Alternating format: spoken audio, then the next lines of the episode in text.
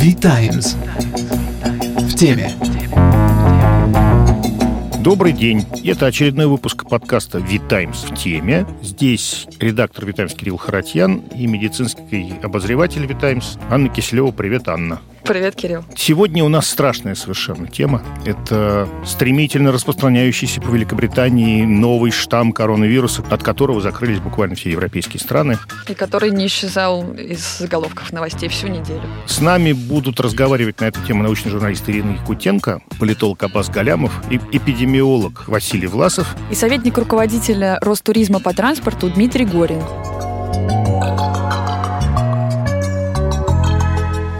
Новый британский штамм коронавируса, помимо Великобритании, появился в Нидерландах, Дании, Австралии и ЮАР. Сегодня мы будем разбираться, что нам о нем известно и как он повлияет на нашу безопасность и туризм. Еще хотелось бы сказать, что для этого подкаста мы хотели записать врача-инфекциониста. Но выяснилось, что официальные медицинские власти против того, чтобы врачи-инфекционисты рассказывали нам о вирусе, новом или старом. Э, так что мы обойдемся эпидемиологом. Сейчас мы поговорим с молекулярным биологом, научным журналистом и автором книги о коронавирусе «Вирус, который сломал планету» Ириной Якутенко. Ирина, здравствуйте. Правильно ли я понимаю, что у вируса нет задачи убивать человека, у него есть задача выжить и распространиться. И этот новый штамм, он как раз-таки об этом. Он не приводит к более тяжелому исходу заболевания, он просто быстрее распространяется. Как говорил главный санитарный врач Англии, на 70% быстрее он это делает. Расскажите, пожалуйста, что вот принципиально нового в этом штамме, насколько он может быть опасен для нас? Строгого определения нет, но многие вирусологи называют штаммами а, только те вирусные разновидности, у которых есть четкие биологические все отличия от других разновидностей. И пока касательно вот этой британской разновидности, на самом деле мы не можем однозначно сказать, есть ли эти отличия. То, о чем вы говорите, что он распространяется на 70% быстрее, это данные, полученные косвенно. То есть ученые смотрели, сколько людей в Англии заразилось коронавирусом, этой новой разновидностью, в тех регионах, где она распространена, и сравнивали с тем, сколько людей переболело в других регионах. И на основании этих данных пришли к выводу, что он быстрее распространяется. Больше людей за то же время заболевают этим, этой новой разновидностью. Это, скажем так, пока только начальные данные, и для однозначного подтверждения, безусловно, нужны эксперименты в лаборатории, на культурах клеток, чтобы это показать. Поэтому а, мы пока не знаем, реально ли этот новый штамм, эта новая разновидность более заразна, чем другие. Поэтому сказать, опаснее она или нет, мы не можем. Но политиков тоже можно понять, потому что Англия довольно плохо справилась с эпидемией, у них нехорошая ситуация в больницах, и когда, в общем, им говорят их ученые, что нечто, новый штамм распространяется на 70% быстрее, новая разновидность, это означает, что за то же время будет в два раза больше людей в больницах, людей в реанимациях, а там и так мест нету. Поэтому они предпочли перебдеть и на всякий случай закрыться. Ирина, можно ли говорить, что выработанные антитела от тех штаммов, которые мы имеем сейчас, помогут или или не помогут, если появится новый штамм на территории России, например? Пока, по, опять же, все тем же предварительным данным от британских ученых, э, они не видят, что он уходит от иммунитета. То есть пока все антитела, которые выработаны против других разновидностей, а их много, их очень много, их десятки этих разных разновидностей, они пока все должны, по их прикидкам, работать и против этого нового штамма, новой разновидности, поэтому на этот счет пока опасений нет. А будет ли работать вакцина? С вакциной то же самое. Вакцина – это, в общем, эрзац, да, естественное заражение. В некотором смысле, хотя она может быть даже лучше в каком-то смысле, чем естественное заражение, поэтому с вакциной тоже проблем мы не видим, потому что даже тот кусочек вирусного белка, спайк белка, на который у нас направлена вакцина, он у этого штамма немножко изменен э, из-за мутации, но это не такие глобальные изменения, чтобы все антитела против этого фрагмента перестали работать. Какие-то, может быть, перестанут работать, но по большей части они все так же будут его узнавать. Хочу чуть более общий вопрос задать касательно вот вакцинации. В Великобритании и России, наиболее передовые в этом отношении страны, каковы оценки, насколько должен быть охвачена популяция вакцинированием, чтобы начала затухать эпидемия? Ну, затухать она начнет постепенно, замедление будет при любом увеличении количества иммунных. Мы уже поняли, да, с этим вирусом, что все вот эти эпидемиологические прогнозы, которые делали ученые, они, в общем, очень приблизительные, потому что этот вирус, для него характерно кластерное распространение, то есть он, большинство заразившихся не заражает никого, а некоторые заражают прям много народу сразу. И в такой ситуации важна не общая охваченность вакциной населения, а охваченность именно людей, которые являются вот такими суперспредерами, суперраспространителями. И на самом деле именно сейчас э, стратегия вакцинации как раз направлена на то, что мы прием тех, кто обычно никого особенно не заражает, потому что первыми будут прививаться не только врачи и сотрудники там, домов престарелых, а вот, собственно, пожилые, да, потому что для них огромный риск смерти от коронавируса. Но при этом, если они в реальности заражаются, они мало кого заражают, да, они в основном заражаются, но не заражают. Поэтому, хотя мы их и спасем этой вакцинацией, то первое время скорость распространения вируса от этого не сильно изменится, потому что основные переносчики эпидемии – это молодые взрослые, дети и подростки. А их будут прививать в последнюю очередь, потому что для них минимален риск смерти от коронавируса. Поэтому мы спасаем пожилых, но какое-то время на распространение эпидемии это не очень сильно скажется, потому что они, как я говорю, не являются носителями эпидемии. Да, являются врачи, сотрудники всяких домов престарелых, но это небольшая прослойка. Поэтому такой серьезный эффект э, именно в распространении эпидемии мы начнем видеть, когда перейдут к вакцинированию уже не только первичных вот этих самых важных групп риска, а более или менее все население, а это все-таки ближе к лету предполагается. Спасибо большое. Все. У нас на связи Василий Власов, эпидемиолог и профессор Высшей школы экономики. Из-за появления нового штамма коронавируса уже 46 стран закрыли авиасообщения с Великобританией. В их числе есть Россия. Некоторые государства, кроме этого, закрыли воздушные сообщения с Данией, Австралией, ЮАР и Нидерландами. Как вы оцениваете предпринятые меры? Не станут ли люди просто уезжать в Турцию и ехать дальше в Великобританию? Меры эти э, явно носят избыточный характер. Они определяются желанием хоть что-нибудь делает для того, чтобы этот ужас как-то сократить. Научной обоснованности это не имеет никакого отношения. Что же касается людей, то люди, они так странно устроены, когда уже надвигалась эпидемия, если помните, в марте месяце люди покупали дешевые путевки и ехали черт знает куда, только для того, чтобы потом э, плакать, рвать на себе волосы, для того, чтобы эмигрировали назад в Россию. Англичане или испанцы в этом смысле от русских отличаются очень мало. А вот вы сказали, что научно необоснованно. А почему? С чем это связано? Не могли бы вы пояснить? Нет никаких оснований, кроме заявления напуганного премьер-министра Великобритании о том, что этот э, вариант вируса является более опасным э, или э, более быстро распространяющимся. Может быть, так оно и есть, но доказательств этому предъявлено не было. Действовали на основании принципа на всякий случай перебдеть. Получается, мы ждем каких-то научных статей или вот чего мы ждем тогда для принятия решений? Во всех уважающих себя странах, в том числе в Великобритании, есть профессиональные службы здравоохранения. В Великобритании служба общественного здоровья, она имеет штат прекрасных, лучших в мире специалистов, которые могут э, оценивать подобного рода опасности. Но они не могут этого сделать в тот день, когда вирусологи сказали, оп, мы нашли новый вирус. Э, для этого необходим сбор данных и время. Судя по всему, у них не было такой возможности, именно поэтому никто из них и не выступил с содержательными указаниями на то, что существует такая опасность. Из этого я и делаю вывод, что оснований не существует. Времени прошло уже, ну, к году дело идет. Научились ли реагировать эпидемические службы мировые на новые угрозы, связанные с пандемией? Основные меры в защиту общественного здоровья принимают не эпидемиологические службы, а правительство. Правительство, к сожалению, действует не обязательно на основе научных данных, которые предлагают эпидемиологи. Они сплошь и рядом действуют на основании размышлений о своих грядущих выборах или еще что-нибудь том же, по такому же приятном. И вот в этом смысле, в этом смысле эпидемиологи, они оказываются в уязвимом положении. Они, с одной стороны, хотят говорить правду, с другой стороны, не имеют права ссориться с правительством, потому что тогда они лишатся возможности информировать действия правительства. Это очень сложное положение для эпидемиологов. Важно, что они к этой эпидемии принципиально были готовы. И я сам начинал каждый год в высшей школе экономики, упоминая шутку о том, что скоро придет новая убийственного вируса, который убьет миллионы людей на планете. Только мы не знаем, как скоро и какой это будет вирус. Это моя ежегодная шутка, и я не один такой эпидемиолог, который эту шутку повторяет. Она реализовалась в 2020 году. К сожалению, эпидемиологи обладают относительно ограниченным запасом принципов действий. Эти принципы заключаются в сдерживании и ослаблений. Дальше все рассыпается уже на конкретные мероприятия. Эти мероприятия, они вот и заключаются в, в ограничении пересечения границ, в ограничении посещения школ и так далее. И вот в этом смысле вот эти вот более детальные мероприятия, их э, научались и до сих пор научаются применительно к этой эпидемии применять. Напомню, например, что сначала, предполагая, что это также простуда или грипп, рассматривали э, младших детей как основной источник распространения инфекции. Но в конце лета уже стало понятно более или менее, а сейчас довольно уверенно, что дети до 10-12 лет э, не только сами мало страдают, но еще они и не являются важным источником инфекции. Поэтому сегодня уже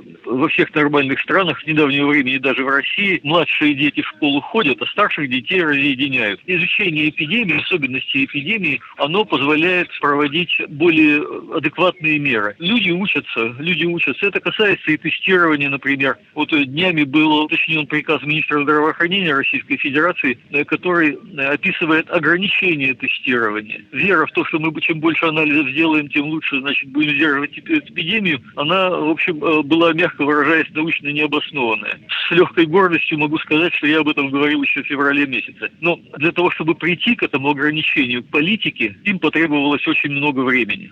Василий, а скажите, пожалуйста, если предположить, что новый вирус действительно очень быстро распространяется, какие меры нужно предпринимать в первую очередь? Будут ли они как-то отличаться от того, что мы делаем сейчас? Думаю, что речь идет примерно о том же самом. Во всяком случае, предпринятые э, ограничения международных перелетов являются достаточно глупой мерой, которая не соответствует тому, что мы уже знаем о распространении этого варианта. Спасибо. Спасибо большое. Спасибо. Спасибо вам за внимание. Для разговора с советником руководителя Ростуризма Дмитрием Гориным мы позвали обозревателя Витаймс Анну Шилову. Анна, здравствуйте. Здравствуйте. С нами на связи Дмитрий. Дмитрий, здравствуйте. Добрый день. Да, все ждали, когда закончится пандемия, и можно будет ослабить ограничения, и, э, казалось, какой-то свет забрежил, но обнаружился новый штамм вируса, который распространяется еще быстрее. Вероятно, это грозит какими-то новыми ограничениями, и частично они уже были введены. Имеется в виду запрет на рейсы из Великобритании в ряде стран, в том числе и в России. Но, тем не менее, начать обсуждение этого я бы хотела не с прогноза туристического рынка, а с того, как вести себя туристическим организациям и э, агентствам, направленным на развитие туризма. Потому что, с одной точки зрения, привлекать сейчас людей куда-то выглядит как нечто совершенно неправильное. Напротив, все усилия направлены на то, чтобы въезд ограничить. Но, с другой стороны, нужно же продолжать напоминать о своем направлении, продолжать говорить о том, что оно привлекательное. Дмитрий, вот как вам это видится и как вы разрешаете эту некоторым образом противоречивую задачу? Вот был сложно, и туристы, и туристические компании адаптировались к таким условиям. В любом случае, уже с 1 июля туристический сезон был перезапущен, и, кстати, во всех странах мира, без исключения. Если говорить о временном прекращении полетов в Великобританию, на российский туризм это никак не отразилось, потому что, как как такового туризма между Россией и Великобританией нет с марта месяца. Да, можно получить визу, да, летают э, у нас рейсы Аэрофлота, Визейра и British Airways. В основном, конечно, Великобритания – это страна для деловых поездок, учебных целей, воссоединения семьи или а, медицинские поездки, не более того. Если это будет распространяться на другие страны, можно предположить пока, что а, страны будут также оперативно вводить какие-то точечные ограничения. Опять-таки, здесь, наверное, больше вопрос к эпидемиологам, иммунологом, вирусологом. А был ли мальчик? Ведь англичане честно сказали, что они это наблюдали с сентября месяца. Мы уже не раз видели, что изменение системы подсчета статистики приводит вот к такой ситуации. Примером тому же служит та же Турция, которая в какой-то момент подменяла принципы статистики. И, наверное, тогда, может быть, спросить, а как считает Америка или Индия? Может быть, э, там тоже есть штаммы? Ну, собственно, каждую, наверное, страну можно спросить, э, как именно они считают, потому что можно придраться к любой. Я бы все-таки хотела вернуться к вопросу продвижения. Как сейчас должна, на ваш взгляд, строиться работа? А должна ли она идти, я имею в виду, по продвижению направлений? В какой форме, на что делать э, упор? Или сейчас какого-то естественного туристического потока на данном этапе с учетом эпидемиологических всех ограничений достаточно? Год был уникальный. Никогда мы не получали поддержки в виде конкретных денег, а в этом году получили именно туристы. Программа кэшбэк, которая стартовала в этом году, будет продолжена в следующем году. Мы знаем, что это 15 миллиардов рублей, и мы понимаем, сколько туристов может отправиться дополнительно с этой скидкой. Вторая программа – это программа грантов. Ну и самое главное, то, что мы уже точно понимаем, как мы будем дальше развивать отрасль, это национальный проект и создание корпорации по туризму. 629 миллиардов рублей, которые будут вложены в туристическую отрасль, это как раз мировая практика, как развивалась когда-то Турция, Франция, Италия и многие другие э, супер э, туристические державы. Прежде всего, не хватает инфраструктуры, не хватает доступности, потому что сейчас все экономят деньги. И как раз а, наступает час пакетных туров, когда а, турист выбирает а, именно чартерную перевозку, специальные цены на гостиницы. Мы, конечно, надеемся, что вот то, что сейчас будет вкладываться в туриндустрию, приведет к увеличению количества поездок. Давайте все-таки реально посмотрим на цифры. У нас средний статистический э, человек в России путешествует 0,4 поездки в год а в других странах это 3-10 поездок в год. Ключевой вопрос – это стоимость перелетов, потому что при наших расстояниях именно дорогой авиабилет останавливал. Нам очень, э, в кавычках, помогла пандемия. Авиакомпании работают в минус, но цены сократились на перелеты 20-40%. Программа субсидирования, которая уже фактически сейчас обретает финансирование и на следующий год, позволит э, делать доступные перелеты в рамках именно не самостоятельных путешествий, а турпакетов. Это опыт Германии, это опыт Китая, где крупные туристические холдинги предлагают интересные перевозки. Это тоже наш путь в том числе. Несмотря на новости о новом штамме, вы настроены позитивно. Да, потому что есть и другие новости, что именно Великобритания, Россия и другие страны впереди по вакцинации. Наверное, мы вернемся к путешествиям только тогда, когда примерно 50% населения будут э, уже вакцинированы или выработают свой коллективный иммунитет. Тогда туризм начнет возрождаться гораздо быстрее. Отлично, Дмитрий. Спасибо большое. Хорошего дня. А теперь у нас на связи политолог Аббас Галямов. Здравствуйте, Адбас. Хочу спросить вас, как политики пользуются пандемией? В смысле, как э, их популярность э, связана с пандемическими волнами? Общая закономерность прослеживалась только в самом начале. Вот когда все начиналось, когда в страну приходило ощущение того, что какая ужасная новая напасть, на нас свалилось. Рейтинги лидеров государства и правящих партий почти везде росли. Это традиционный эффект, э, хорошо известный эффект сплочения вокруг флага, когда напуганные люди, они обнуляют свои претензии к правительству, они э, ждут от него помощи. И поэтому в феврале, где-то в марте, постепенно по мере того, как приходило понимание того, что беда, рейтинги всех, ну, значительного большинства политиков стали расти. Однако проходило какое-то время, и дальше возвращалось некое рациональное осознание, и люди начинали просто анализировать, насколько эффективно правительство действует в борьбе с ковидом. И дальше вот произошло разделение. Часть политиков после предварительного подъема пошла вниз, их рейтинги стали снижаться. У части политиков рейтинги продолжали расти. У Путина, например, рост был одним из самых краткосрочных. Буквально он продолжался максимум две недели, может быть, меньше, дней 10. Вот это было в начале апреля. А затем у людей приходило разочарование по поводу неэффективных действий, по поводу того, что людей бросили в беде. Похожими проблемами столкнулся, например, президент Бразилии Болсонaro, у него очень сильный рейтинг просел. Но, повторюсь, есть и обратный пример. Чемпион по росту рейтинга – это премьер-министр Австралии. У него рейтинг с февраля по ноябрь вырос на 33%. Меры, принятые правительством Австралии в части борьбы с инфекцией, были сочтены населением достаточно эффективными. Пакет э, по стимулированию экономики тоже был сочтен эффективным эффективным. Там очень эффективная работа, такая вот чисто политехнологическая была очень эффективно проделана. Главный месседж, который внедряли австралийцы, был э, «У нас есть план». Вот Моррисон, премьер-министр Австралии, в некоторых своих выступлениях упоминал слово «план» раз по 15-20. То есть это очень четкая такая хорошая пропагандистская работа, и людям в голову вдолбили. Мы успешно боремся с ковидом. То есть в основе всего лежит, конечно, общее ощущение, что по сравнению с другими странами мы справляемся с проблемой гораздо лучше. Но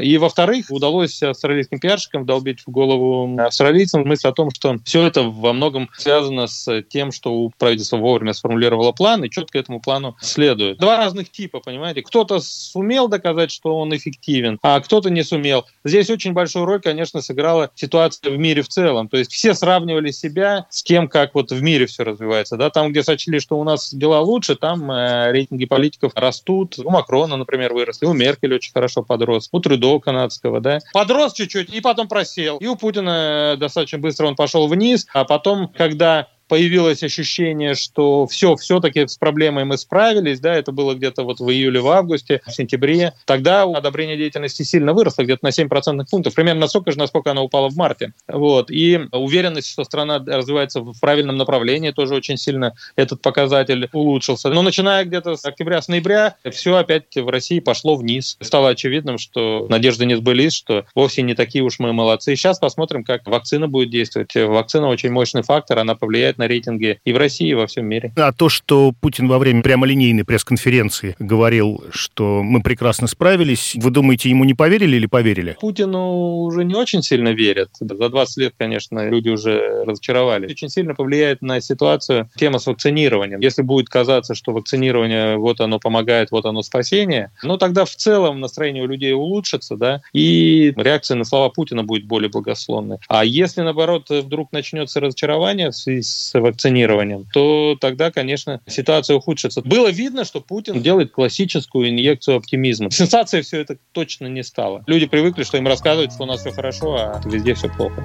Спасибо большое, Аббас. Спасибо огромное. Ну что, Анна, кажется, что этот штамм не так страшен, как мы думали, начиная этот подкаст. В целом ничего принципиального не меняется в том, что происходит в мире из-за пандемии. Ну и будем надеяться на то, что прививки все-таки дадут свой результат. Вы, кстати, собираетесь прививаться? Я пока думаю. И я думаю.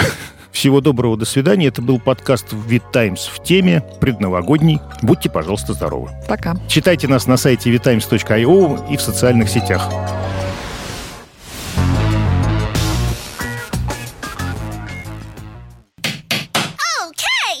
Сделано в CM Records. cmrecords.ru. Любая озвучка.